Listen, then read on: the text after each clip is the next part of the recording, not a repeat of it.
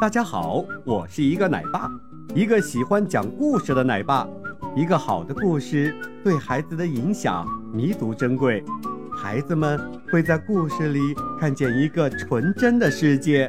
在这个童话世界里，孩子们不光能享受快乐，也能学习知识。愿每一个孩子都能够尽情地享受美好的童年时光。喜鹊和他的孩子。羽毛未丰的小喜鹊是一个欢蹦乱跳的小调皮儿，它天真活泼的蹦啊跳啊，一不小心摔下了树枝呀，小可怜不幸掉进了水池。拼命挣扎，叫声凄凄。喜鹊妈妈坐在树梢上，话说的多在理呀。你瞧，你瞧，倒霉了吧？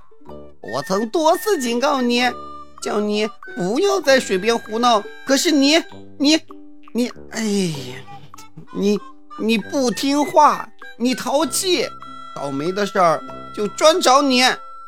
现在。你该记住我说的话了吧？要做一个乖孩子，不要调皮。水里冒出一串气泡，不幸的小喜鹊已经沉了下去。妈妈还在唠叨着呢。你呀，你你就是太马虎了，净冒傻气儿。小喜鹊已经沉到了池底。妈妈伤心地擦着眼泪，自言自语地说：“早就早在，我事先没有好好教育你呀！